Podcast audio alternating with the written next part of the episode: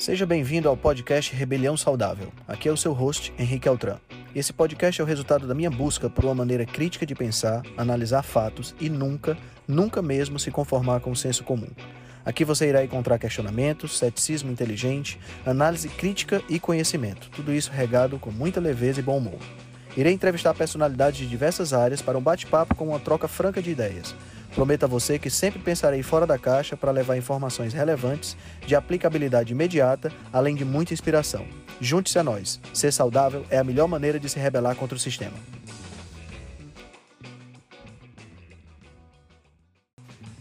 Esse é um episódio da série The Upside Down.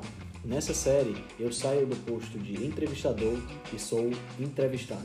A gente compartilha um pouco do nosso conhecimento, do nosso estudo, para que você possa ter a melhor informação.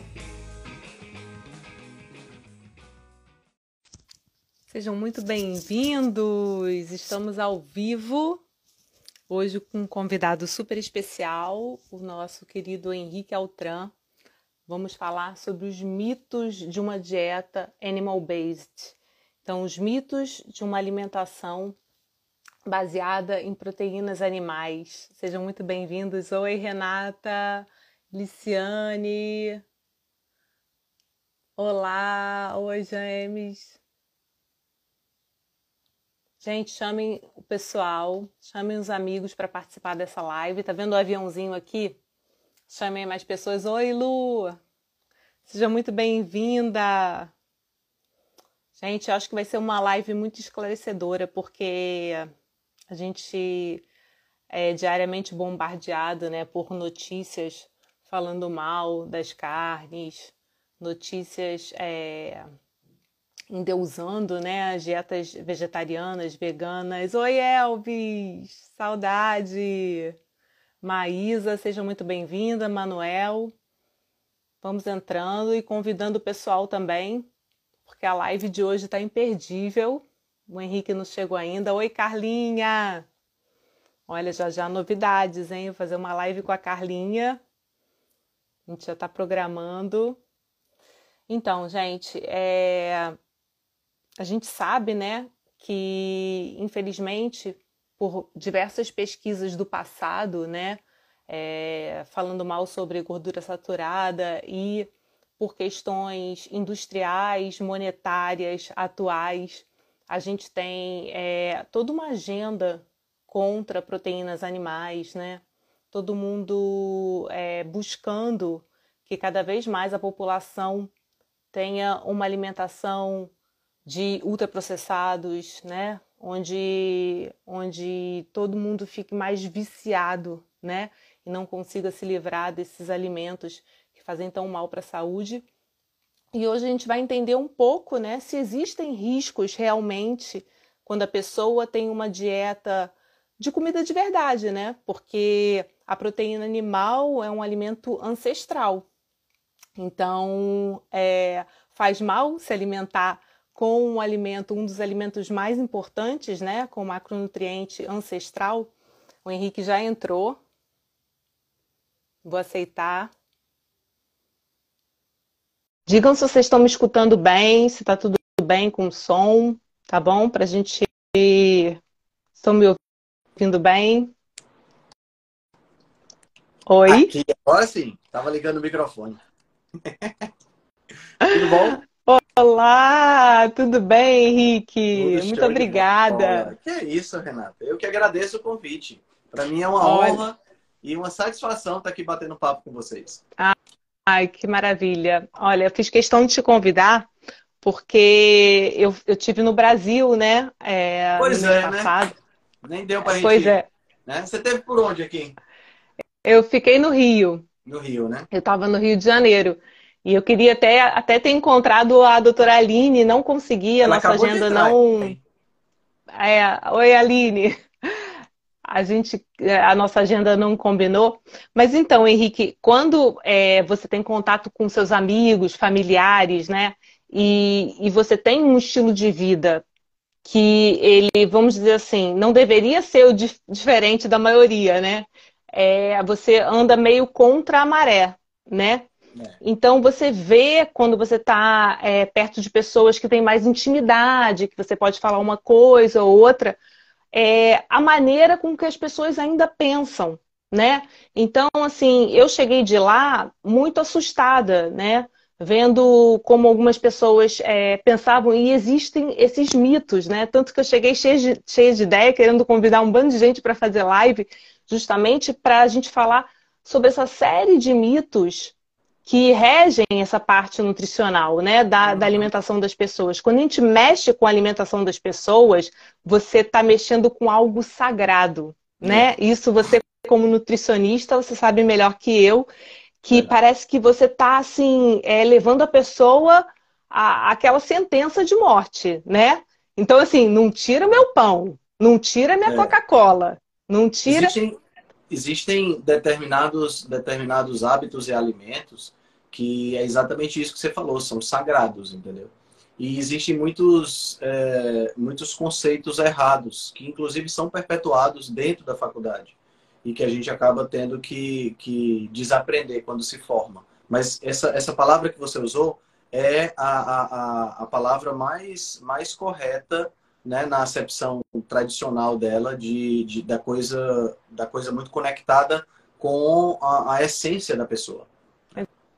Exatamente. E a gente vê que para mudar isso, o que tanto vocês, profissionais, né, médicos e nutricionistas, que aprenderam isso na faculdade, então vocês aprenderam dessa forma.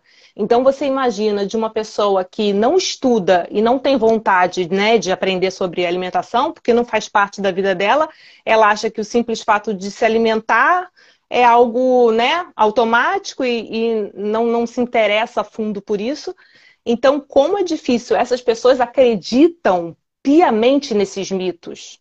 Né? E por isso esse trabalho que você faz, eu acho que aqui todo mundo que está nessa live te conhece, também quem não conhece o Henrique, gente, segue o Henrique.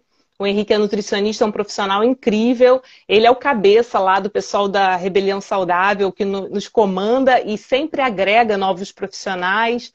É uma pessoa de coração enorme que sempre está disposto a ajudar a passar o conhecimento, e isso é muito importante, porque realmente aquela frase que todo mundo fala, o conhecimento liberta, mas é verdade, é libertador.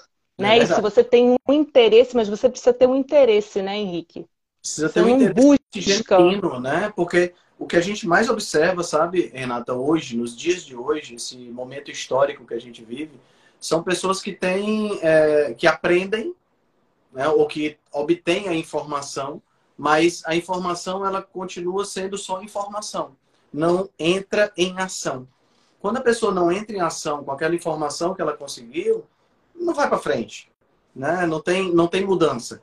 A informação ela precisa ser um catalisador de mudanças, né? E se você obtém a informação, mas continua do mesmo jeito, é como se você estivesse ignorando a presença das coisas, né? Tipo assim, tem uma parede aqui que eu sei que ela existe, mas eu vou olhar para esse lado que não tem parede, porque assim eu evito de entrar em contato com aquela parede. Tá entendendo? Que muitas pessoas fazem. Né? Elas, elas viram o rosto pra, da, da, da, informação e não fazem nenhum tipo de mudança. Né? E, e muitas vezes elas até se colocam numa, numa, numa perspectiva de que essa, essa, essa realidade ou essa parte dessa realidade não diz respeito, de respeito a ela. Né? Falando aí em termos da nutrição em si, a gente vê diversos nutricionistas que têm uma, uma, uma abordagem extremamente equivocada, né? E aí os pacientes não têm o resultado que estão esperando ter, e quando o paciente não tem o resultado que está esperando ter, aí a culpa é do paciente que não está fazendo o que o nutricionista está mandando. Tá entendendo? Exatamente. Só que ele tá fazendo o que o nutricionista tá mandando. A questão é que o que o nutricionista tá dizendo para fazer tá errado. Tá entendendo? Então é, é, é, realmente bem complexo, bem complexo mesmo a, a, essa, essa interação que a gente tem com o alimento. E nessa era da informação a gente tem muita, muita desinformação. Né? Além das informações em grande volume, né? muitas vezes informações até corretas, mas a gente tem muita desinformação também. A gente vive a era da fake news, né? É verdade. Não, o que eu acho muito interessante do seu trabalho, só para fazer essa introdução, é que você é um nutricionista e se baseia realmente nessa parte da alimentação ancestral. E não só isso, você tem a sua formação de biólogo, né, anterior, uhum. que tá que ajuda muito, né, e consegue conectar as informações, e eu acho isso dá, um, dá uma clareza e, e é tão enriquecedor. E, e eu até comecei falando, pode um alimento ancestral, né, um macronutriente primordial, né, porque você sempre fala isso, proteína, né, vem do prótos primeiro, né, pode um alimento ancestral fazer tanto mal quanto hoje em dia a gente, a gente vê, né? Causa inflamação, diabetes tipo 2, risco cardiovascular, problemas nos rins. Câncer. Uma série de problemas. Aonde está a lógica disso, Henrique? É, a gente, a gente, assim, a carne, ela tem, ela tem uma, uma, uma aura, né? E, um, e um, uma espécie de energia ao redor dela que já vem de muito tempo, né? A gente, se a gente pegar, se a gente parar para ver um pouco da história, e essa é uma das coisas que eu mais combato, né, né dentro da, da própria nutrição, é que o, os profissionais de nutrição eles não têm uma formação histórica, eles não conhecem nada de história. Deveria haver uma cadeira história da nutrição. Isso deveria ser primordial dentro da faculdade, para as pessoas poderem entender uh, não a história factual, mas a história dos interesses que, que existem por trás do que a gente vive hoje na alimentação, né? E, e, quando você estuda história, você inclui economia, você inclui todos esses pontos que são pontos importantes. E se a gente for pegar essa questão da carne e entender a história por trás da carne, a gente vê que isso já é uma coisa de muito tempo. A gente tem aí pelo menos, pelo menos uns 80 anos, quase 80 anos, em que a gente tem uma vilanização da carne. A vilanização da carne ela começou na década de 50, quando o, o, o status quo nutricional atribuiu a gordura saturada a, o caráter nocivo à saúde. Né? Então, gordura saturada era uma coisa que fazia mal à saúde. A partir do momento que começou a se falar isso, né, aí a gordura saturada virou, devagarinho, ela foi virando carne vermelha né? Devagarinho ela foi virando aquela gordura da carne, né? E aí na década de 70, com a, a, o movimento hippie e a galera começando o, o, o, vegetarianismo e teve o lançamento do livro que eu tô, me falha agora a memória do, do, do título, mas um livro que volta, era voltado para a questão da agricultura para poder alimentar o planeta, né? E junto com o advento do nutricionismo, que é o quê? Que é reduzir os alimentos a os seus, os seus constituintes básicos, né, que seria um reducionismo na nutrição. Quando você soma tudo isso, aí você tem a carne virou o quê? A carne virou uma fonte de proteína, uma fonte de gordura saturada. E só. E, e se esquece todos os outros nutrientes que a carne possui, se esquece toda a estrutura de matriz alimentar que a carne possui, e se coloca essa, isso que você acabou de falar, que é um alimento que tem uma característica ancestral. Nós é, é, comemos carne desde que nós descemos das árvores na savana africana, há o uns 6 milhões de anos atrás, e a gente não pode culpar um alimento ancestral pelas doenças modernas. Não faz nenhum sentido eu culpar um alimento que tem sido utilizado pela espécie humana há tanto tempo, né? Pela, pelo, antes mesmo da gente ser humano, né? Se a gente pegar aí os australopitecos, já tinham alimentação baseada em carne. Então a gente não pode culpar esse alimento pelas doenças modernas, né? Tem alguma coisa estranha. Mas o que acontece, sabe, é, Renata, é que a gente acaba tendo muitos interesses dentro dessa, dessa questão. E aí, quando a gente tem muitos interesses, o que é que acontece? A gente tem a, a, a o status quo, vamos chamar assim, né? Eu não queria chamar de classe dominante para não parecer uma coisa política, né? Mas o status quo científico ele recebe investimento da indústria, né? Então, se eu tenho ultraprocessados, se eu tenho é, outros tipos de alimento, né, ultraprocessados tipo hambúrguer de futuro, né, hambúrguer do futuro, essa coisa toda, se eu tenho esse tipo de ultraprocessado, que eu preciso colocar a goela abaixo das pessoas, né? E ninguém pode até negar que os ultraprocessados, se você pensar em biscoito recheado, essas coisas, são saborosos, né? Porque são, eles são feitos para viciar. Quando você tem ultraprocessado dessa forma, você tem um poder industrial muito grande. E aí o poder industrial você tem como patrocinar estudos, você tem como simplesmente financiar determinados estudos. Então, para o financiamento de estudo é assim, eu que estou pagando, eu digo assim, olha, Renato, eu quero que você faça um estudo e que você prove nesse estudo que carne faz isso, carne faz aquilo. Tá entendendo? Então você já parte do pressuposto de que o, o, o alimento, ele, a carne, no caso, ele, ela faz algum tipo de mal, né?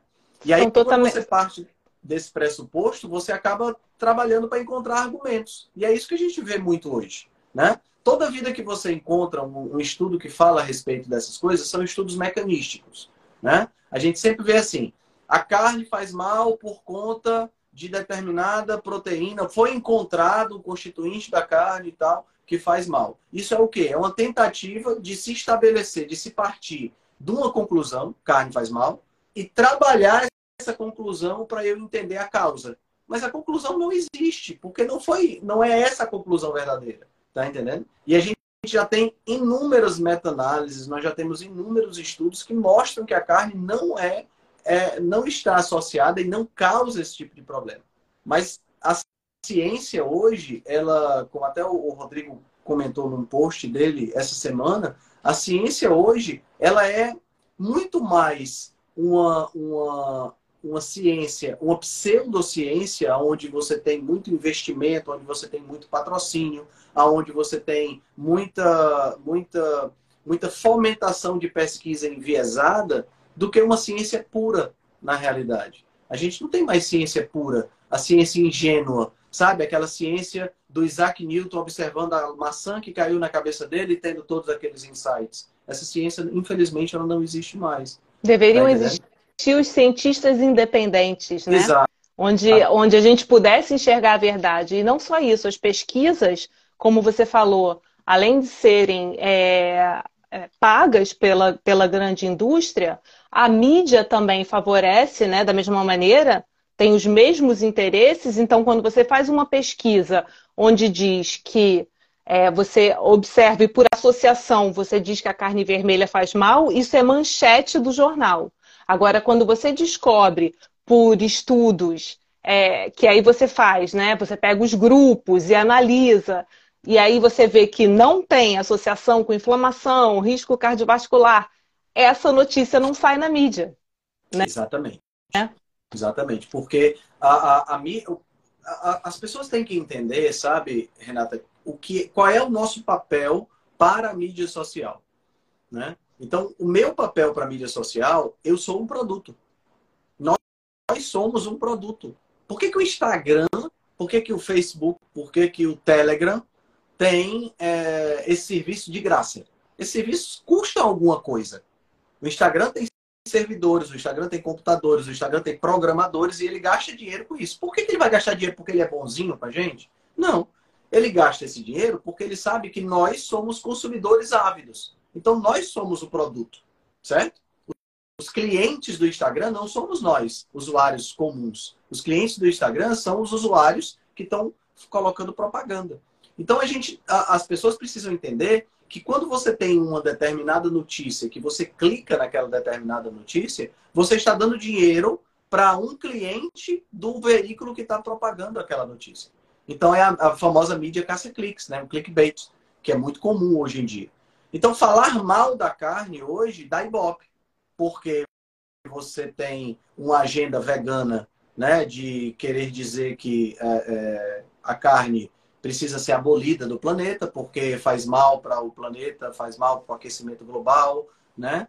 Então, você tem qualquer coisa que você falar a respeito da carne, você vai atrair a atenção de muitas pessoas, né? Então, se eu atraio a atenção de muitas pessoas, por que não falar mais mal da carne do que bem, né?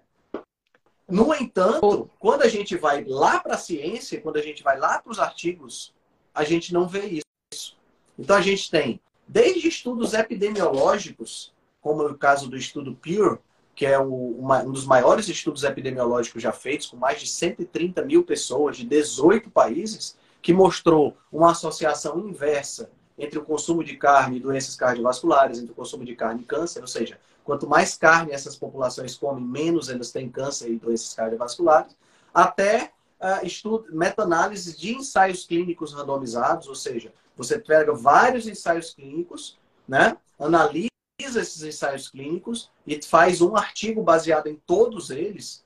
Né? Então, em 2019, finalzinho de 2019, saiu uma série de cinco meta-análises é, publicada pelo Annals of Internal Medicine, e essas meta-análises foram bem claras. Não há nenhuma conexão entre consumo de carne e doenças cardiovasculares não aumenta, não há nenhuma conexão que prove que carne aumenta risco de acidente vascular cerebral, não há nenhuma conexão que prove que carne aumenta risco de câncer. A conclusão dessas, dessas meta-análises, foram cinco meta-análises diferentes, foi o conselho de diminuir carne não faz nenhum sentido.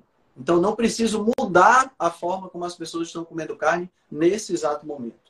Tá entendendo? E de lá para cá já saíram outras meta-análises. Eu estou sempre vendo essas coisas e colocando no meu Instagram, porque faz, faz parte do meu trabalho, né? E eu estou sempre mostrando isso para as pessoas. Mas já saíram outras meta-análises que mostram a mesma coisa. Vez por outra sai, tá entendendo? Então, aí o que é que acontece? As pessoas ficam procurando esses mecanismos para tentar justificar uma conclusão falsa. O último da moda é o temal, né? O óxido de trimetilamina, né? Que é uma substância que é feita, que é fabricada no nosso intestino pelas bactérias do intestino a partir do momento que a pessoa come carne. E essa substância está associada a ataques do coração, está associada a doença cardiovascular. O problema é que, da mesma forma que o temal é produzido pelas bactérias do intestino a partir da carne aparece no sangue, o peixe tem muito mais temal do que a carne. Né? Produz muito mais temal e tem muito mais temal na sua constituição. Só que o peixe é, é associado a desfechos positivos de saúde cardiovascular. Então não é o temal o problema. O problema é a ciência que está por trás. Tá entendendo? A gente Exatamente. tem muitos, são muitos exemplos dessa, dessa natureza. Os exemplos voltados para o câncer são a mesma coisa. O, o, o, até hoje se fala sobre o relatório do IARC, né, que é a Agência Internacional de Pesquisa para o Câncer, de 2015, se não me engano, esse relatório, que, que falou que a carne vermelha é um possível carcinógeno, né? Só que quando você vai analisar a história por trás dessa, dessa interação, né, desse, desse relatório, você vai ver um relatório que foi totalmente enviesado, com pessoas que fizeram o relatório que tinham afiliação ou eram veganas ou tinham afiliação com instituições veganas, né? Então, de 800 e tantos artigos que eles selecionaram, eles só utilizaram 14 artigos, e desses 14, a maioria falava bem da carne, mas eles resolveram ignorar e colocar a carne como um possível carcinogênico, né? no mesmo, quase no mesmo nível de amianto, para você ter uma ideia. Né? Então, não faz nenhum sentido, simplesmente não faz nenhum sentido. Deixa eu te perguntar uma coisa, Henrique. É, é muito comum né, a gente ver carne associada com inflamação, né? Você faz qualquer pesquisa na internet. Outro dia eu fiz uma live sobre lipedema. Todos os vídeos que eu assisti estavam falando que a pessoa com lipedema não pode comer carne vermelha porque é inflamatório, tem que tirar os, os alimentos inflamatórios e tal. O que, o que se deve, o que, na sua opinião, né, acontece com outros profissionais da saúde? Porque a gente entende que existe a, a grande indústria, existe a grande indústria farmacêutica, existe a mídia. Agora, profissionais como, como você, por exemplo, outros nutricionistas, outros médicos, porque o que acontece? A população ela fica muito perdida. Porque hoje nós temos né, os profissionais da rebelião saudável, mas também nós temos uma série de outros profissionais que vêm aqui nas mídias sociais, que dão consultas e falam exatamente o contrário. Isso se deve a uma. Eles pararam no tempo, pararam de estudar, se deve também a alguns interesses, porque é, a gente está do lado da população, né? Então, uma população escuta o, o, nutricionista Henrique falando, escuta a Renata Life Coach falando, aí vai para um outro médico, ah, porque o médico tem doutorado, tem isso, tem aquilo, e chega e fala: tire a carne vermelha porque tem, tem risco inflamatório, ou você está com problema é, de coração. Então, é, é, muito, é muito difícil né, para a população é, chegar assim, em quem eu vou acreditar? Então, por isso que muitas vezes a gente até aconselha, né? Tome as rédeas da sua saúde e estude por você mesma. Pesquise por você mesma. Mas por que, que você acha que tem tantos profissionais ainda hoje em dia que batem nessa tecla? Renata, essa pergunta é realmente a Te deixei numa saia justa. É a pergunta de um milhão de dólares, sabe? Mas ao mesmo tempo, eu tenho algumas hipóteses, tá? Vamos lá. Primeira hipótese: nós vivemos um momento histórico hoje onde as pessoas têm uma, têm duas características. Primeiro, as pessoas amam se fazer de vítima, certo? Então, é muito mais fácil para mim, vamos imaginar, é muito mais fácil para mim, paciente, colocar a culpa, da, a culpa e a responsabilidade sobre a minha saúde ruim em cima do médico do que eu assumir as rédeas. Tá entendendo? É mais fácil dizer que a culpa é do nutricionista do que eu assumir as rédeas. Como diz o Homer Simpson, né? A culpa é minha, eu coloco em quem eu quiser. Né? Então, isso, é. essa vitimização, as pessoas, elas, é, é, assim, é como se fosse uma espécie de, uma, de um vício que a pessoa tem, e é tão grande que se ela não encontrar em nenhum momento algo para ela se vitimizar, ela vai procurar no passado dela, ela vai culpar a professora da segunda série que fez alguma coisa para poder ela justificar determinado comportamento. Então, essa vitimização é o primeiro grande problema, porque eu, população, tá? Vamos trabalhar assim. Eu, população, eu posso colocar a culpa em quem eu quiser, ao invés de assumir a minha responsabilidade. Então, falta autorresponsabilidade. Tá entendendo? Eu vejo isso de forma muito clara na nossa sociedade hoje. As pessoas não se responsabilizam por mais nada. Tá entendendo? E eu não sei até que ponto isso é uma herança cultural, e eu não estou falando só do Brasil, né? mas eu não sei até que ponto isso é uma herança cultural, porque dizem que homens fortes criam tempos fáceis e tempos fáceis criam homens fracos. Né? E o que a gente tem observado é exatamente isso. Se você parar para pensar, os nossos pais, eles eram homens fortes, e hoje a gente vive essa esse milagre tecnológico de você estar tá em Portugal e eu estar tá no Brasil e a gente poder conversar, por conta de esforços que foram feitos no passado. Então a gente criou uma sociedade que tem, tem é, hoje é tudo muito fácil, tudo muito confortável. E talvez por conta disso a gente tenha esse desequilíbrio, né? essa, essa, essa tendência a colocar a culpa em outras pessoas. Essa tendência também está presente nos profissionais. Então, Hoje, é, Renata, as pessoas elas não gostam de se informar, elas não gostam de ler, elas não gostam de estudar. Veja o que acontece com o Instagram. O Instagram ele começou como uma rede social de publicação de fotos, né? E hoje ele é uma rede social de consumo, né? De, de consumo de conteúdo, aonde você não tem mais texto, praticamente. Você só tem vídeo. As pessoas não querem mais ler no Instagram. Essa semana, por exemplo, eu coloquei. Tem que ser tudo rápido. É, tem que ser tudo rápido. Essa semana, por exemplo, eu a, a minha noiva me convenceu a fazer rios, né? Eu não suporto fazer rios. Eu tô fazendo. Eu vi que você falou lá. Né? E, e porque, porque ela disse, amor, você tem que colocar rios, porque você primeiro você fala muito bem, eu acho que não falo, mas ela diz que eu falo, e você, com os rios, você vai alcançar mais pessoas. Aí eu me deixo, tá certo, vou colocar rios. E essa semana eu coloquei rios e o que é que eu observei? As pessoas interagiram mais com as minhas publicações. Antes eu colocava só texto, tá entendendo? Quer dizer, as pessoas interagiam menos por conta do texto. Né? Então, quer dizer, as pessoas não querem se não informar. Não liam. Não liam. E isso vale para o profissional de saúde também. Então, o que é, que é mais fácil? É mais fácil eu ter um pensamento crítico e eu estudar por conta própria e eu aprofundar os estudos daquilo que eu estou vendo na faculdade? Não. Se atualizar. É muito é mais, mais, fácil eu confiar no que o meu professor está falando. Né? Mantém, e a partir né? do momento que eu confio no que o meu professor está falando, pronto. O, o, o, o, o aluno perpetua a mensagem do professor, que perpetuou a mensagem do professor, que perpetuou a mensagem do professor, e por aí vai. Esse é o primeiro ponto. Né? Aí, esse aluno que se forma, e aqui vale nutrição, medicina, qualquer tipo de profissão da área de saúde, onde você tem diretrizes, esse aluno que se forma, ele vai ser simplesmente um repetidor de diretriz. Por que, que ele vai ser um repetidor de diretriz? Porque é muito mais fácil. Por que, que eu vou seguir, vou fazer algo diferente da diretriz? Porque se, se eu faço a diretriz, vamos pegar a diretriz de nutrição que eu tenho propriedade para falar. Diretriz de nutrição hoje, no nosso país, é 55% de carboidrato na dieta. Independente de quem seja a pessoa que vai fazer dieta, ela tem que ter 55%, 50% 55%. Low carb é mal visto pela maioria das pessoas, dieta cetogênica é mal vista pela maioria das pessoas.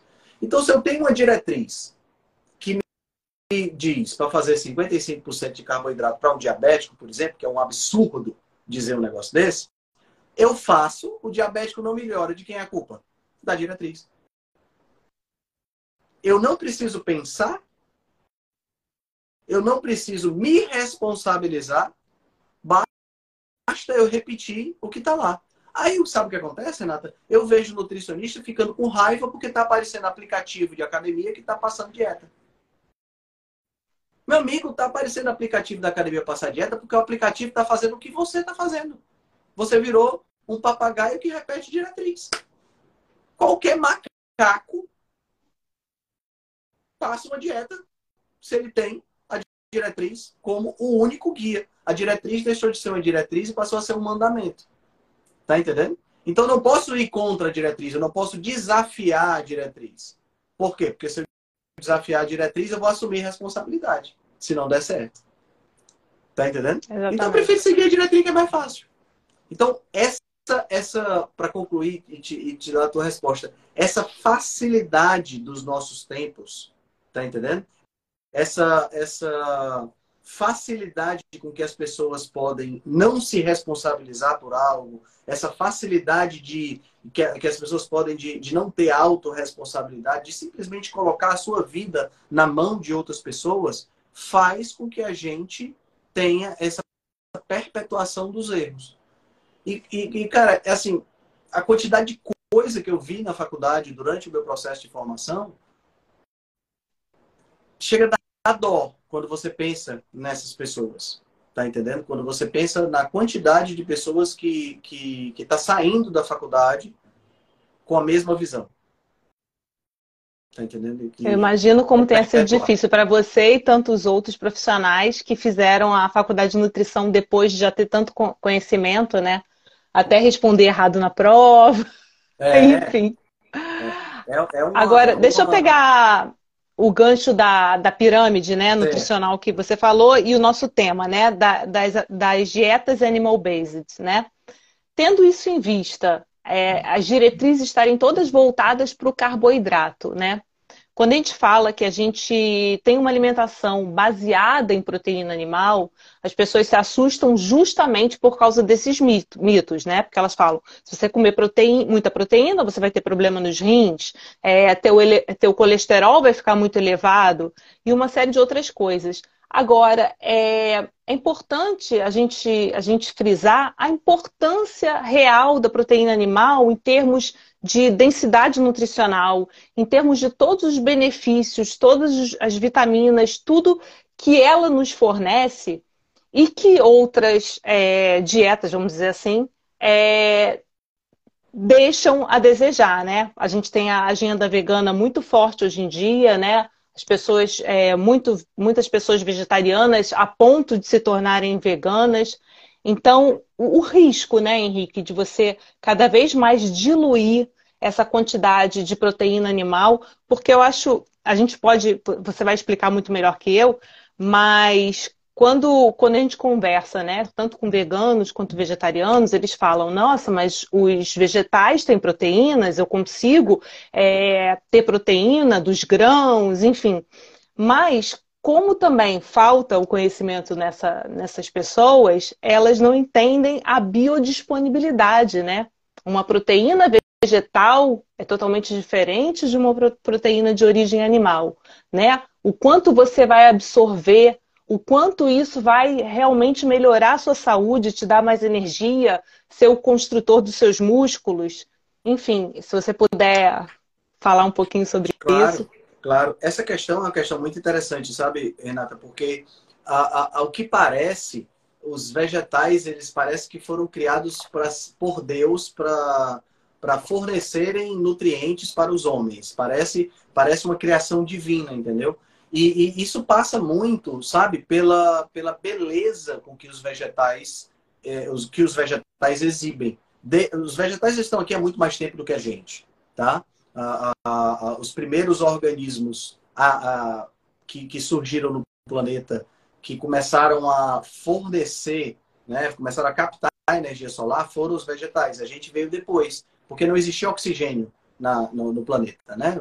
O, o oxigênio precisou ser fabricado para depois a gente aparecer. Então, os vegetais são anteriores a gente. E eles se adequaram de tal forma a contagiar a, a, a, os animais para que fizessem o que os vegetais querem, né? Ou seja, para a gente poder para os animais ajudarem na reprodução e essa coisa toda. Então os vegetais são muito belos, eles têm cores exuberantes, tudo isso faz uma diferença muito grande, tá? E, e assim essa essa essa beleza intrínseca dos vegetais atrai os seres humanos desde sempre, né? Você vê que, que quando você começa um namoro, começa a ter um noivado, uma ocasião especial, você entrega flores para a pessoa.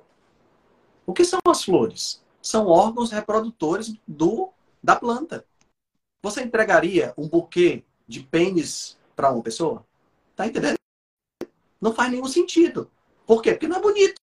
Bonito são as flores que atraem a gente. Tá entendendo? Eu fiz uma comparação bem esdrúxula, mas é isso mesmo, né? Então, quer dizer, os vegetais, eles têm, eles exercem essa atração. Eles são muito bonitos, tá entendendo? E a beleza é uma é, é encarada como uma certa proximidade com o divino. E essa proximidade com o divino está ligada diretamente a nosso aproveitamento. Então, se tem essa possibilidade. Aí, esse é um ponto. Aí você pega outro ponto para pegar aí a questão da proteína. Você pega estudos que mostram, existem esses estudos que mostram que a ingestão de proteína vegetal, de ervilha, por exemplo, tem o mesmo efeito no corpo de que a ingestão de uma proteína de, do soro do leite, por exemplo. Só que o estudo é feito com suplementos, não é feito com o alimento em si. E quando eu comparo suplemento com suplemento, a, a, a tendência é desaparecer, porque ambos são processados e eu tenho a concentração daquelas proteínas. Mas quando eu pego o alimento in natura, eu tenho uma questão de quantidade muito evidente, né? E aí você pega, por exemplo, proteína de ervilha, que é um, um suplemento que está muito em voga hoje. É, quando você vai comer ervilha, você não tem essa, essa, essa vantagem toda. Tá entendendo? Do mesmo jeito que você não tem quando você vai comer, sei lá, feijão. Quando você vai comer soja. Né? Você tem diferenças cru cruciais aí entre as proteínas. Você não tem a mesma quantidade por 100 gramas. Né? Você não tem a mesma composição de aminoácidos, que é importante do pessoal entender que essa composição de aminoácidos sendo diferenciada faz uma, uma, uma diferença na hora que você absorve, porque o que acontece é que nós temos nove aminoácidos que nós precisamos comer de qualquer forma, que são os aminoácidos essenciais. E esses aminoácidos estão presentes em pequeníssima quantidade nas proteínas vegetais. Eles estão mais presentes nas proteínas animais, né? E aí a gente acaba tendo que ingerir uma quantidade muito maior de proteínas vegetais para poder alcançar o mesmo perfil, somente falando aqui da quantidade de aminoácidos que a gente tem na carne. Só que na hora que eu como proteínas vegetais, eu estou ingerindo tanto carboidratos em excesso, como eu estou ingerindo também antinutrientes em excesso. Então, no final das contas, eu tenho uma necessidade proteica, vamos dizer, de 1,2, 1 grama e meio por quilo de peso, que eu consigo atingir, por exemplo, eu sou um cara de 75 quilos, né? 76 quilos.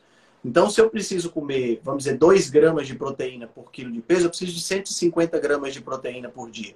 150 gramas de proteína eu consigo em 600 gramas de carne, tá? Vamos pensar assim, tá certo? Uhum. Só que eu tenho carne, de, carne tem alto valor biológico. Para eu ter a mesma composição da carne que eu consumo em planta, eu vou precisar comer 3, 4 quilos de planta. Talvez até mais, dependendo da planta que eu escolher. Tá entendendo? E falando nisso, isso? a saciedade também, Henrique, é totalmente diferente. Por conta dessa diluição proteica. Tá entendendo? Por que, que planta sacia tão pouco? Porque planta tem muito pouca proteína. Então, o, o, o nutriente regulador, Renata, é a proteína. É a Sim. proteína que, que eu estou buscando na alimentação. Se eu como alimentos de muita proteína, né, que tem a composição adequada de proteína, eu vou comer menos alimentos porque eu vou atingir a minha cota de proteína que eu estou buscando. Mas se eu como alimentos que têm pouca proteína, eu vou ter que comer mais desses alimentos para atingir a mesma cota. Então essa diluição proteica, ela é presente nos, nos, nos animais, mas ela tá, ela, ela, ela, ela, as plantas têm muito menos proteína por grama. E por conta disso, você acaba tendo uma saciedade muito menor. Aí e, e as pessoas sacia... confundem também Sim. a saciedade com saciação. Porque você come assim, um, sei lá, um pote de feijão. Você vai ter aquela sensação de saciação, de estar uhum, cheio. Sim, mas logo depois você vai ter fome. É porque você não está saciado de verdade. É, porque você não está nutrido. Não está nutrido. Porque o estômago Exatamente. vai seguir. Porque para a gente ter saciedade, existem dois mecanismos. Tá? Um mecanismo é a dilatação do estômago.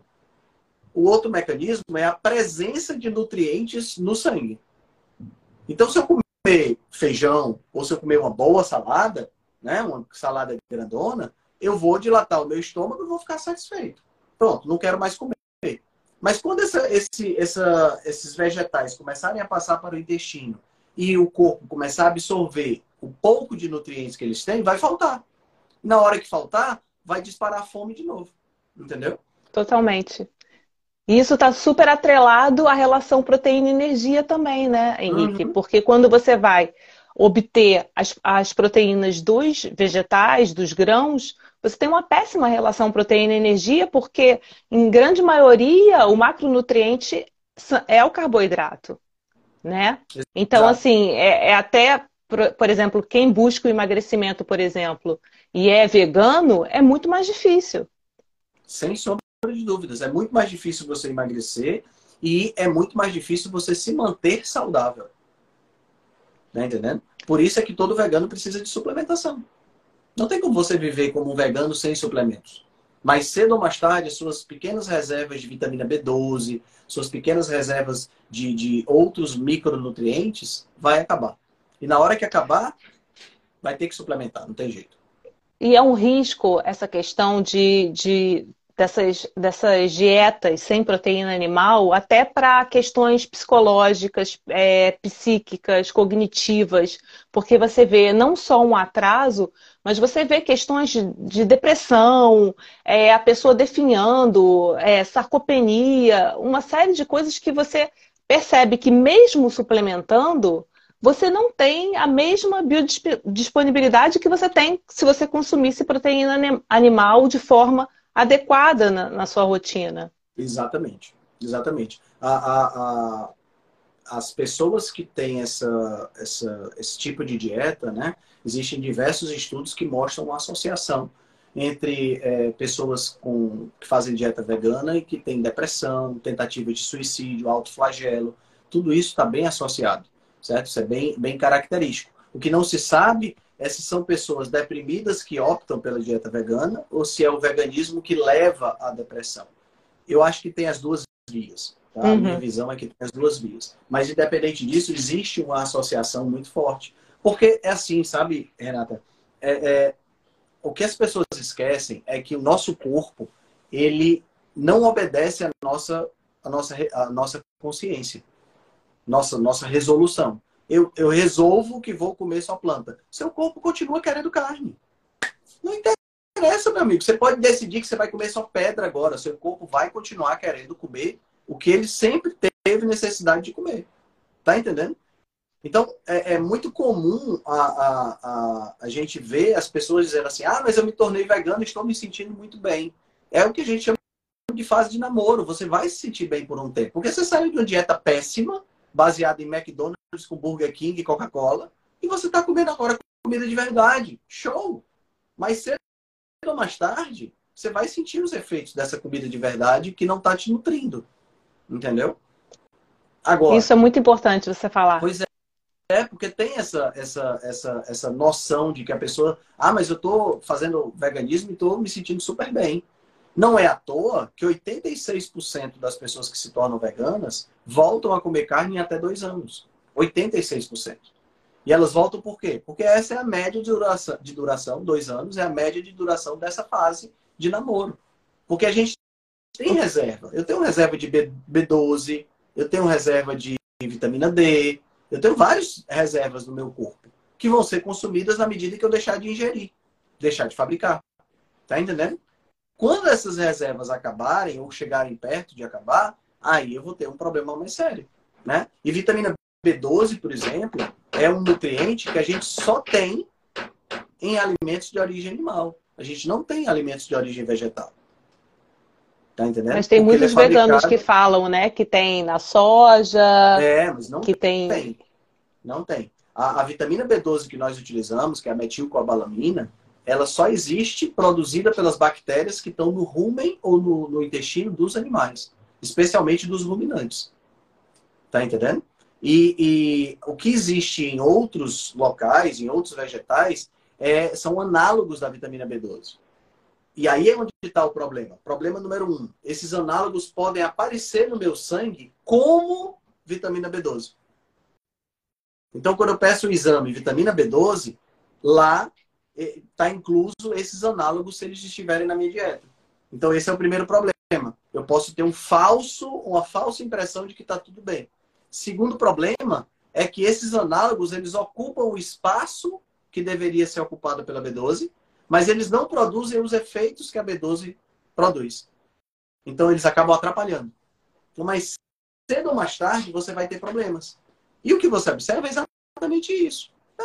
Assim, de cada 10 veganos que você olha na sua frente, 9 são pessoas, se já tiverem há seis meses, um ano como veganos, são pessoas que têm menos energia, menos disposição, são pessoas que têm a pele mais pálida, são pessoas que têm, sabe, são pessoas que não têm ânsia de viver. E quando você olha a alimentação, é péssima. Péssima. Eu tenho, eu tenho colegas veganos. E quando eu olho, eu fico, cara, como pode? Tem... Me preocupa muito, Henrique. Eu até você, a, a, gente se falou, né? Você me repostou porque assim a agenda vegana é tão forte e aqui na Europa eu vejo entre os jovens é assim a maioria dos jovens, adolescentes eles adotaram já o estilo vegano. Nas escolas, né, a cartilha que eles ensinam é de que a gordura saturada faz mal, que deve-se evitar a carne vermelha pela questão da gordura saturada. É, muitas vezes as crianças vão para a escola e lá elas fazem a principal refeição delas, né, o que é o almoço. Então, isso tudo é muito preocupante. A gente tem que, tem que cuidar mesmo, fazer o nosso dever de casa, ensinar, conversar porque senão é, a, gente, a gente não sabe onde isso vai parar. É. E até a, quem não conhece, né, é, segue o, o, a Rebelião Saudável e tem o link no, no Instagram do, do Henrique para entrar lá no canal do Telegram, porque essa semana até teve a, a reunião sobre a pecuária, né, que eu ouvi, e isso é muito interessante. Eu assisti também o filme Sacred Cow, porque as pessoas realmente é, fazem muitas vezes para mudar do estilo de vida porque buscam uma vida mais saudável e não entendem e acham que com o veganismo vão ser mais saudáveis, e outras pessoas por essa questão ambiental, né? Que o que eu percebo entre os jovens é mais essa questão ambiental, uhum. de amor pelos animais, e, e assim, você tem que continuar criando os animais e perceber que isso faz parte da vida, né? Isso faz parte da lei natural, Sim. né? Os animais, é isso, é isso eles... que as pessoas não entendem.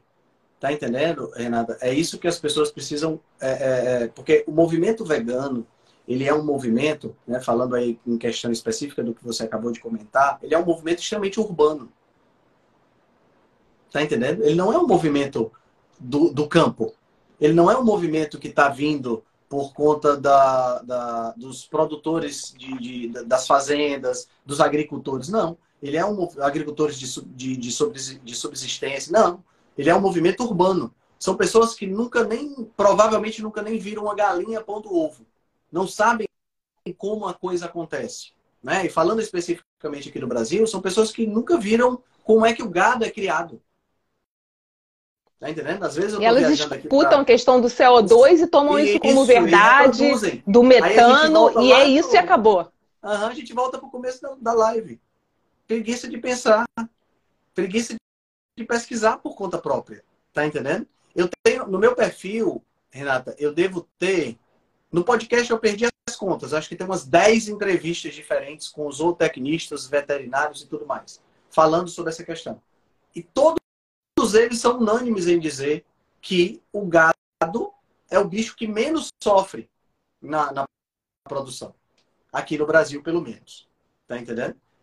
E, no entanto, a gente tem um, um, público crescente de veganos aqui que acha que o gado do Brasil sofre. Que gado do Brasil é criado que nem é criado naqueles cafos lá nos, nos Estados Unidos, né? Aquelas, aqueles locais confinados que o gado vive preso, atolado no próprio cocô deles. Isso não existe aqui no nosso país. Você está entendendo? É uma das e melhores aí, que produções de, é, do Brasil. Claro! É, é, é as pessoas. É, é, é, tanta desinformação que essa galerinha acha, por exemplo, que o gado está sofrendo, mas eles mal sabem que uma vaca que sofre produz uma carne de menor qualidade. Não é econômico, o sofrimento é economicamente inviável para o produtor. Tá entendendo? O produtor não quer que o gado sofra. O produtor quer que o gado viva bem. Tá entendendo? Mas é o que eu te falei. É um movimento urbanoide. Essas crianças, esses adolescentes, nunca viram como é que é a vida na floresta. Eles não têm animal planet em casa. E a agricultura que mata é. tantos seres vivos e que destrói, né? E hoje, hoje em dia eles estão fazendo campos sustentáveis, da mesma maneira que eles plantam para o gado se alimentar e eles vão reflorestando.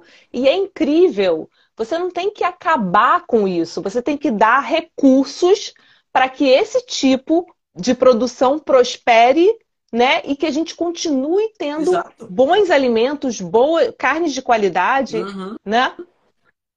Então, e, e, é, e é sabe o é... que acontece também, Renata? As pessoas não param para pensar, porque assim, é, eu, eu, fiz até um comentário sobre esse assunto uh, há muito tempo atrás e, e, as pessoas meio que não entenderam. Mas vamos só recapitular um momento histórico aqui do Brasil, que foi a abolição da escravatura, em 1888.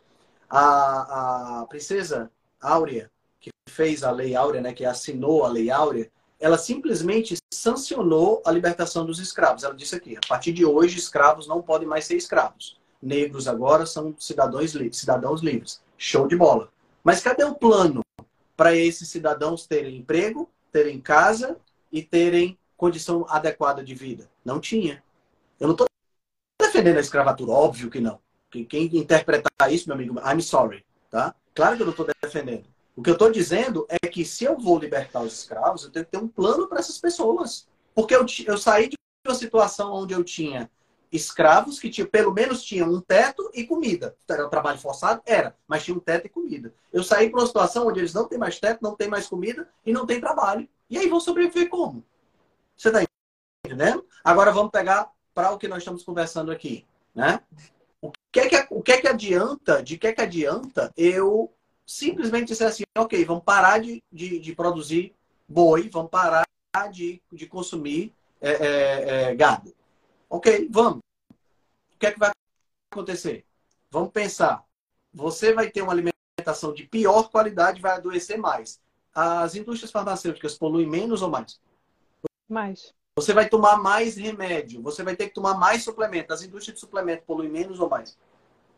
E aquele pequeno produtor lá do interior que produz leite com uma ou duas vaquinhas, que atua na comunidade dele, você vai dar o que para aquele indivíduo trabalhar?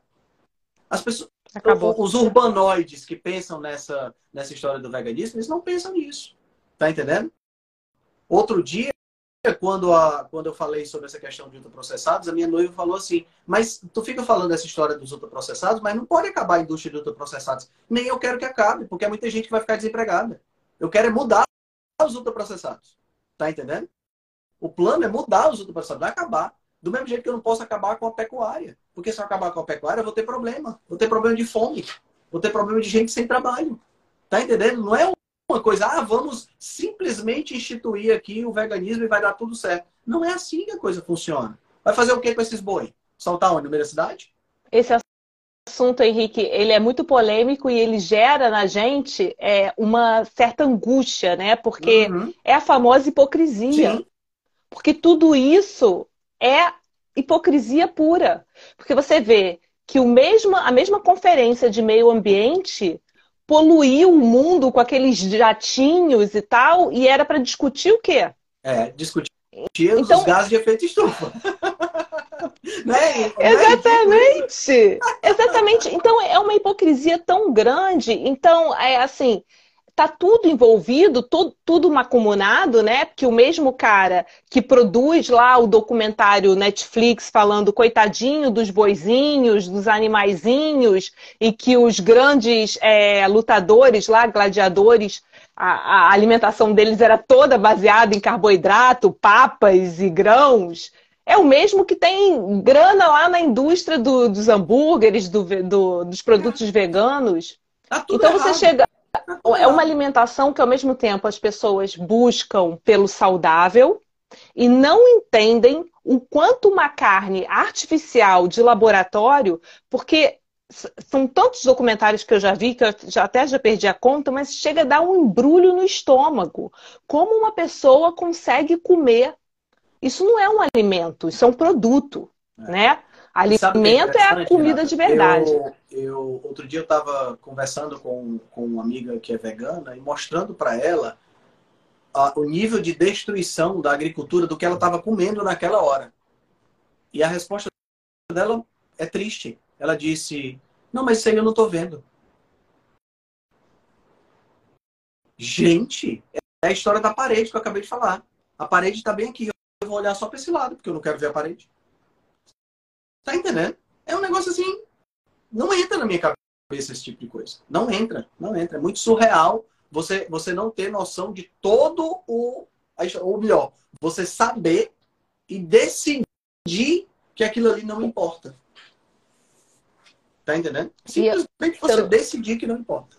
Se eu não me engano, foi no Sacred Cow que até o, o fazendeiro estava falando. E é um movimento todo voltado para o natural, né? Que esquece que aquilo que eles estão fazendo é o natural, é um movimento que quer voltar ao natural. Então ele falou: então me dê o seu celular.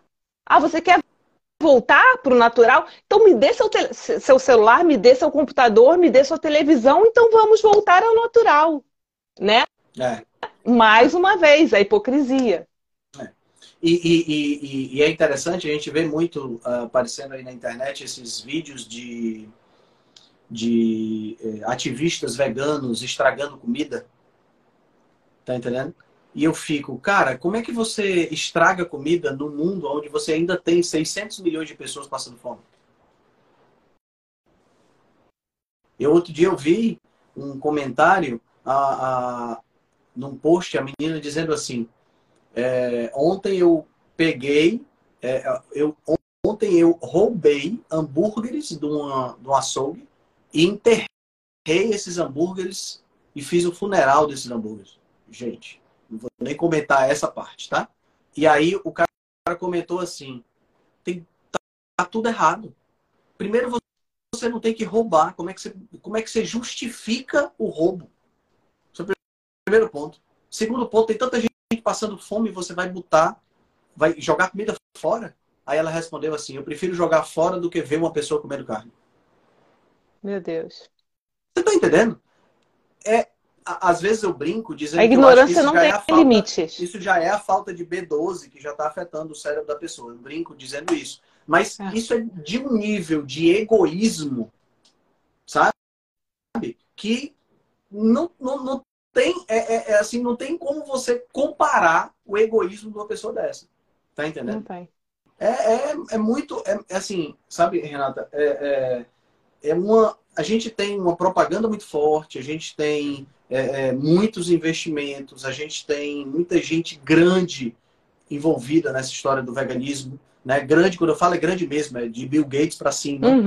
tá entendendo? Uhum que estão envolvidos, mas se eles estão envolvidos não é porque eles são bonzinhos, é porque eles têm interesse econômico.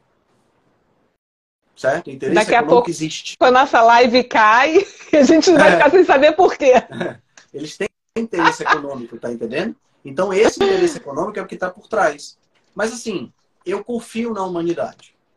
Tá entendendo? Eu tenho, eu tenho, eu tenho uma, uma confiança extrema de que as pessoas elas vão mais cedo ou mais tarde, elas vão acordar. Tá entendendo? Me dói ver que até o momento onde elas acordarem e verem que esse não é o caminho correto, me dói o sofrimento que vai ser colocado até lá. Tá entendendo? Me dói ver adolescentes se encantando porque o ídolo está fazendo dieta vegana e aí o, o, o, adolescente simplesmente porque assim você até comentou sobre esse assunto, dos adolescentes que estão optando pelo veganismo. Isso é influência dos ídolos que estão optando pelo veganismo. Só que os ídolos, quando optam pelo veganismo, eles têm recursos para contratar profissionais que vão elaborar a dieta para tentar fazer com que não falte nada. Henrique, o adolescente. não só isso. Você acredita em tudo que você vê nas mídias sociais, gente? E lá, no, na casinha dele, fechadinho, sem câmera nenhuma, quem garante que ele não está comendo lá um bifão? Tem isso também, mas vamos imaginar que ele não esteja comendo, vamos imaginar que ele seja vegano mesmo. Ele tem o médico, ele tem o nutricionista, ele tem o fisioterapeuta, ele faz massagem relaxante, ele tem uma casa, ele tem uma conta bancária que ele não se estressa, não tem que se preocupar, ele tem tudo isso a favor dele. Vamos pegar um ídolo brasileiro, Xuxa, tá entendendo? Uhum. Tem tudo isso a favor dela. Aí eu sou fã da Xuxa, aí eu digo, vou parar de comer carne. Aí a minha dieta era McDonald's com Coca-Cola. Aí eu penso, pô, vou parar de comer carne. Então, a partir de agora, no meu McDonald's tem que ser hambúrguer do futuro. Porque senão eu não vou ser vegano. Então, eu pioro a qualidade da minha alimentação. Tá entendendo? Começo a ter problema porque eu estou olhando para um ídolo que não tem a menor possibilidade de ele estar tá fazendo a mesma merda que eu estou fazendo. Tá entendendo? Então, assim, é, é, é, é, muita coisa, é muita coisa junta, sabe? É, é, é, uma, é uma, é muita, é muita política, é muita, muita grana envolvida, é muita, muito disse-me disse, muita propaganda enganosa, tá entendendo? E, e, é bem, é bem complicado. É, um, é uma situação bem complicada. Eu te o digo Henrique, que a gente também... ainda vai sofrer muito. Pois é. Mas me assusta também é, as pessoas acharem que elas podem ter uma alimentação baseada em suplementação, né? Que a gente tem que entender que você tem que buscar seus nutrientes, buscar o que o teu organismo precisa com o alimento. Então, se você tem uma dieta que você precisa suplementar não sei quantas vitaminas, já acende uma luz vermelha, no mínimo, né? Algo está errado. E uma coisa que eu estava pensando hoje, antes da, da live, é o seguinte: essa questão dos veganos, todo o amor aos animais, toda essa preocupação, cadê a preocupação e o amor a eles próprios?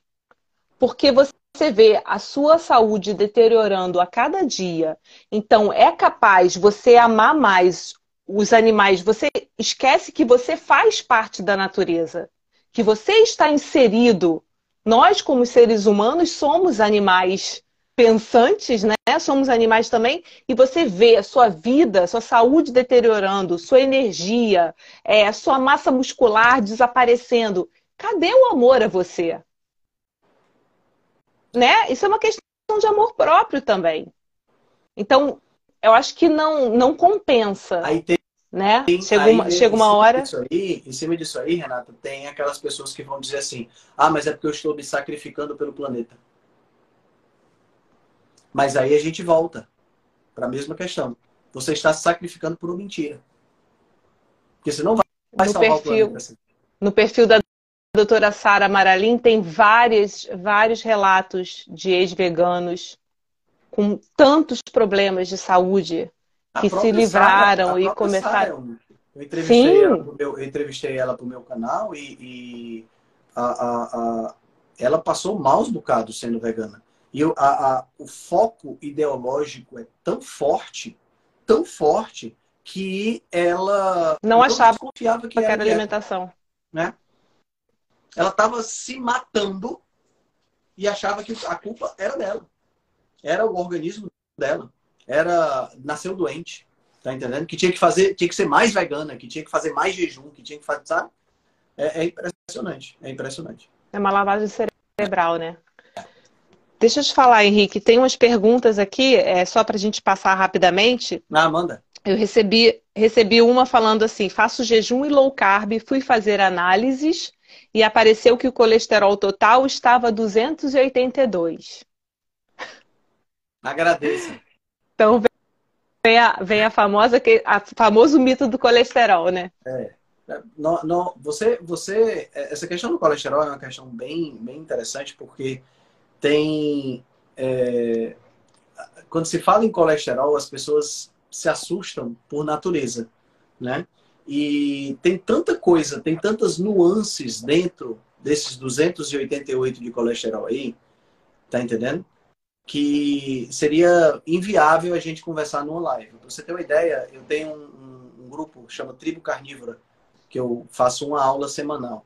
E a gente fez uma, uma sequência de aulas sobre colesterol, né? E foram cinco horas de debate sobre colesterol nesse, nesse grupo, pra você ter uma ideia. Então, quer dizer, tem muitas nuances diferentes. E as pessoas não fazem a mínima ideia. E os profissionais não fazem a mínima ideia também. Provavelmente essa pessoa vai receber uma, uma, uma recomendação de usar estatina, porque o colesterol dela está 288. O cara não vai nem olhar o tamanho das partículas, risco cardiovascular, nada disso. Ele vai simplesmente passar uma estatina.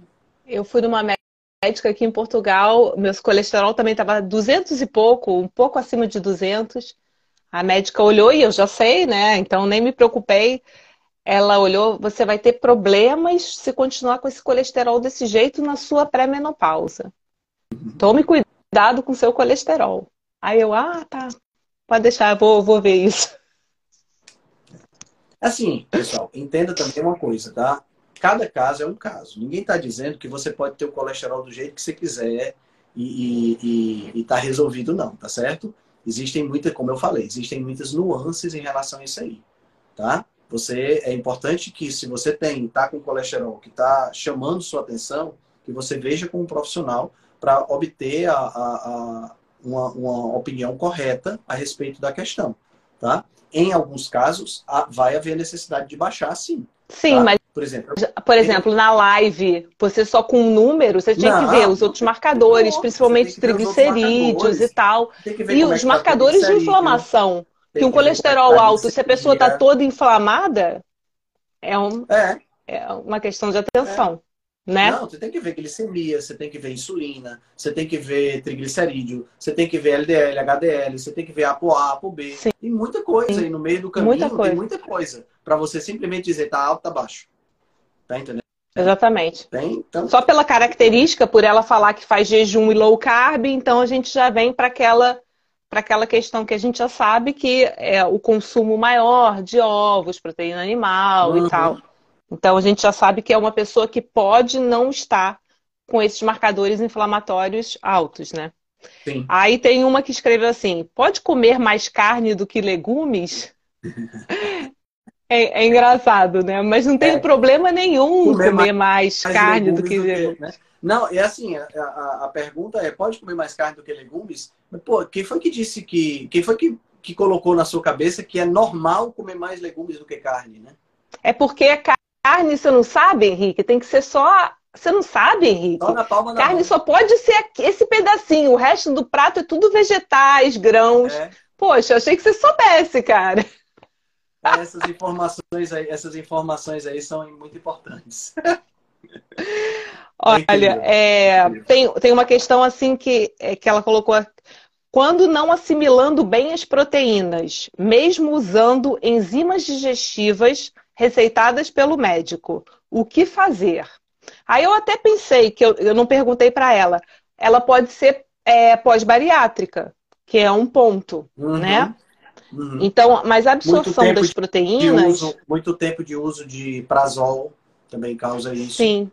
Certo? E tem outra, outras questões, porque a proteína, ela por si só, analisada individualmente, ela vai te causar uma digestibilidade. Agora, o que você está comendo além das proteínas? Porque eu já te falei, né, Henrique? Eu fui vegetariana por dois anos.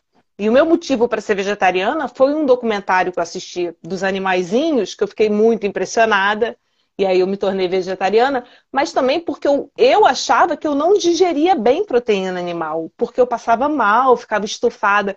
Mas eu também não avaliava que eu comia sempre a proteína animal com bastante farofa, pão, é. entendeu? Macarrão. Uhum. Então eu digeria muito mal a proteína. É. O, o, porque, porque, afinal de contas, sabe, Renata, o trigo ele estava presente na ceia de Cristo, né? Através do pão. Então o trigo não pode fazer mal. Tá entendendo? E, aí... e, e, e assim, eu tô falando, eu tô falando ironicamente Mas eu tenho colegas nutricionistas que acham que pão é um alimento ancestral. Tá entendendo? Pois é. Porque pão estava na, na, na pão estava na ceia, da, do, do, na Santa Ceia, porque pão é um alimento que é, é, é, é muito antigo. Ninguém, tá ninguém sabe que o trigo da época de Jesus Cristo não é o trigo de hoje em dia, e, totalmente gente, modificado. e não tem nutriente. Trigo, trigo não é comida pra gente. A gente, começou, a gente começou a produzir trigo, pessoal, há 12, 10, 12 mil anos atrás. E a gente escolheu o trigo porque tem algumas hipóteses, mas a, maior, a hipótese mais provável é porque era mais fácil de plantar e de produzir. É caloria vazia. Não tem nada dentro daquele troço. Nada. Nada. Tá entendendo? Então, quer dizer, não é comida pra gente. É comida para ruminante, que vai conseguir extrair alguma coisa dali porque tem as bactérias necessárias. A gente não extrai praticamente nada. Tá entendendo? E quando faz o pão, ainda usa óleo vegetal junto. É, ou margarina. Pois é. Aí, a, essa questão, então, da, das enzimas tem que, tem que avaliar também, né? Tem que... É, teria que avaliar, teria que... É. Primeiro, primeiro entender o contexto alimentar dela, para entender o que é que ela tá, como é que ela tá comendo, né? O que é que ela tá comendo junto com a carne, e depois entender o que é que ocasionou isso. Se ela usou prazol por algum tempo, se ela, se ela, é, se ela tá com desbiose, né? Que pode influenciar também, né? Se a produção de enzimas está ok dela para verificar o que é está acontecendo, né? Tem muitas, tem muitas nuances diferentes aí que precisam ser investigadas. Entendi. Aí o outro botou: muita proteína causa problemas nos rins. Essa é uma Outro das, dia eu vi, é das, das, vi um post mais... de uma nutricionista é. falando que se comesse muita proteína a longo prazo teria problemas renais. Pois é, essa é uma das, das dos mitos que mais demora a, a, a, a ruir, né? a deixar de existir. Eu tenho uma entrevista com o Dr. José Neto, que é um nefrologista aqui, aqui no Brasil, e foi praticamente só sobre isso. Tá? O que acontece é que a origem dessa história de que a proteína causa problema dos rins vem de análises feitas em pessoas que já tinham problemas renais. Então, se eu já tenho problemas renais, existem alguns tipos que eu preciso reduzir a quantidade de proteína para que eu possa não precisar fazer diálise todos os dias, por exemplo. Tá entendendo? Então, eu preciso reduzir realmente o consumo de proteína. Mas eu já tenho problema renal, não foi a proteína que causou. Mas aí vem aquele raciocínio. Se o, o cara tem, prote... tem problema renal e ele tem que reduzir proteína, então eu que tenho um rim normal é melhor reduzir proteína para não ter problema renal. Não tem nada a ver, é uma conclusão que não tem nenhuma lógica. Tá entendendo? Né? Entendi. É impress... é, essa, essa é bem interessante. Peraí, que tem aqui umas perguntas. Um minutinho. Ah, a B12 existe nos cogumelos?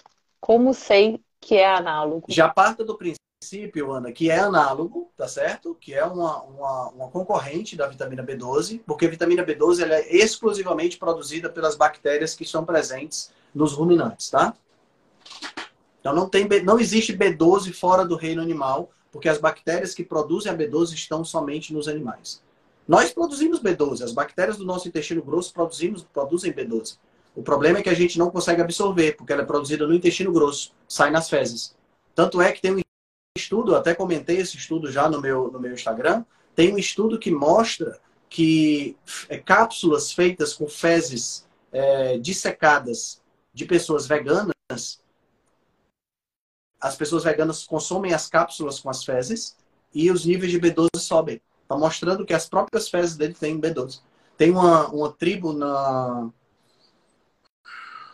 não sei se é Afeganistão ou é Líbano agora, acho que é Afeganistão, que eles usam, que eles é, não, não têm níveis altos de B12 porque eles fertilizam a terra onde eles produzem os vegetais com as próprias fezes.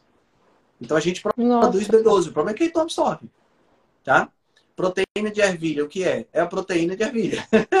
é uma proteína extraída da ervilha. A ervilha é uma leguminosa, tá? Da mesma família do feijão, da mesma família da soja. E aí existe um suplemento à base de proteína de ervilha, pea protein, né? E a, a, a, é um suplemento de origem vegetal, um suplemento vegano, mas que não tem a mesma composição do suplemento de whey, por exemplo. Eu tomava quando eu era vegetariana. Meu Deus do céu, Henrique. Que coisa horrível. É ruim? É horrível. É horrível. Tomei. Eu já tive uma época tomando proteína de soja já. Na minha época vegetariana e anteriormente eu já passei por essa fase. Mas graças a Deus essa fase desapareceu da minha vida. A Ana perguntou também se a gordura da carne, quando cozinhada, não é má para a saúde. Nem não. cozinhada e nem crua, só que crua não é muito gostosa, não. O Alan perguntou se no Paleolítico fazíamos carne no fogo, o famoso consumo ao redor da fogueira. Por que há, deixa eu ler aqui tudo. Por que há essa associação do carbono do churrasco na carne fazendo. Ah, boa pergunta, hein? Na, na carne fazendo mal à saúde. A associação não é do carbono, a associação é da, das chamadas aminas heterocíclicas, né? Que se formam quando você torra a carne. Na realidade, qualquer tipo de alimento que você submeta a alta temperatura, que você submeta a um aquecimento, você causa modificação estrutural nessa, nessa, nesse alimento. E quanto mais você aquece, mais você produz ah, essas aminas heterocíclicas. E essas aminas heterocíclicas, em excesso, elas podem ser cancerígenas. Tá? Isso aí é fato. É todo alimento, se a gente Mas é cozinha é demais. Alimento. Qualquer alimento. Isso vale para carne, isso vale para o peixe, para o frango, vale para para os legumes grelhados, vale para o pãozinho torrado também. Certo? Tudo isso é, há essa modificação. Tá? Então, o ideal é. Por isso é, que, por isso é que é importante a gente sempre entender o ponto de fazer a carne. Né? Não vamos fazer a carne torrada, pelo amor de Deus, pessoal. Carne ela tem que estar no máximo ao ponto. Daí para daí mal passada. Tá? Até, até para absorção também da, da, da, parte da vitamina C, né? Porque falam né, dos carnívoros, do risco da vitamina C nos carnívoros e tal. E aí, quando a gente consome tanto os órgãos, né, como a carne mais mal passada, a gente consegue Exato. a vitamina C. É. Olha, em termos de dúvida, já, já, eu não sei assim, durante a live não deu para ler porque eram muitos comentários. Mas também, pessoal, a live vai ficar salva. Eu vou compartilhar com o Henrique. Vai ficar salva no meu perfil no do Henrique. Se vocês tiverem dúvidas, assim, a gente pode deixar lá nos comentários, né, Henrique? Sim, sim. Qualquer dúvida, pode vocês deixar. podem colocar no comentário. Você me marca como colaborador nessa live, porque aí fica nos comentários lá e eu já, a gente já desenrola. Isso, perfeito. Gente, acho que a gente abordou bastante coisa, né, Henrique? Conversamos bastante. Eu... Foi muito bom. É, eu quero agradecer agradecer demais. É, foi assim incrível. Você realmente tem um conhecimento é, estrondoso, assim, ajuda muito a gente a esclarecer esses pontos. Eu acho que era muito importante eu estar falando isso aqui no meu perfil, né? Porque esses mitos realmente eles, eles travam as pessoas, né? Às vezes a pessoa está disposta a mudar, está disposta a fazer uma alimentação diferente, mas ela ouve tanta coisa que ela fica assustada e não vai para frente. É verdade. Né? Então, achei muito importante. É, o Henrique, ele está com um clube de leituras, né, Henrique? Uhum. Ainda dá para entrar? Dá, Explica dá um pouquinho para gente. Sim, dá para entrar. Inclusive, eu disponibilizei a, a, aula, a primeira aula, né? A gente está discutindo esse livro aqui, que é o Por que Engordamos, do Gary Taubes eu disponibilizei a primeira aula do clube de leitura, que foi sobre a introdução do livro, está disponível lá no meu canal do YouTube, para o pessoal assistir e fazer uma degustaçãozinha, ver se gosta da ideia. A ideia Mas é destrinchar que... os livros. Quem entrar vai assistir mesmo as aulas que você já deu? Sim, mesmo... sim, todas as aulas ficam gravadas, tá? Você já está em, tá que, aulas, em que aula? A gente está fazendo as aulas pelo Telegram, mas como o Telegram está proibido aqui no Brasil por enquanto, né? Hum. Então, hoje vai ser pelo YouTube. Hoje, inclusive, é dia de aula. Ah, tá. Mas já está em qual aula? Já tá. Hoje vai ser a sexta aula. A gente já está indo. Ah. Deixa eu ver. Hoje a gente vai discutir. Hoje a gente vai discutir os capítulos 6 e 7. Já estamos no capítulo 6 e 7 do livro. Excelente. Todas gente, as aulas eu, eu nem. Tá? Eu nem me apresentei, eu queria falar só rapidinho, Henrique. Não sei se você tá, tem um tempo, claro. porque aqui a audiência com certeza é maior do, do seu perfil. É, eu sou coach de emagrecimento, eu trabalho com mulheres. E para quem se interessar, eu vou abrir uma turma nova agora no dia 15 de maio. Legal. Então, eu tenho eu estou dividindo o meu trabalho em, em alguns, alguns projetos, né? Então, agora eu separei em níveis. Então, eu estou abrindo essa nova turma para o nível 1. Então, é, eu, eu separei aulas que tem as ferramentas, as técnicas. Então, cada pessoa que faz o nível 1, depois ela vai subindo de nível. Porque são muitas ferramentas, Henrique, para trabalhar a mente realmente, para você transformar né, os padrões de pensamento. Não é fácil. Então, a gente precisa realmente de, de um tempo.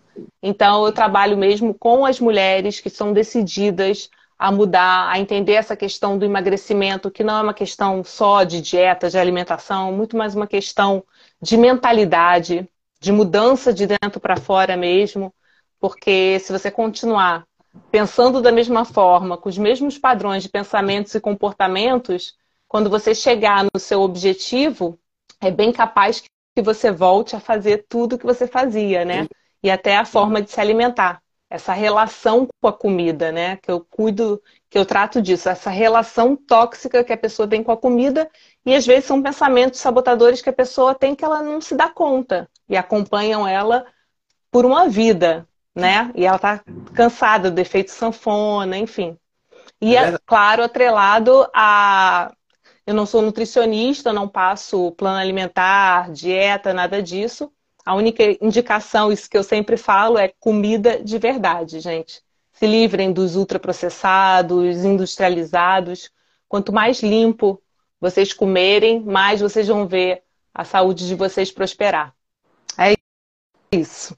Muito bom. Muito obrigada, Henrique. Obrigada pelo seu tempo. Eu espero que todos vocês tenham gostado da live, tá? Então vai ficar salva. Uma ótima noite. Muito obrigada, Henrique. Tchau, tchau. Tchau. Beijo. Beijo.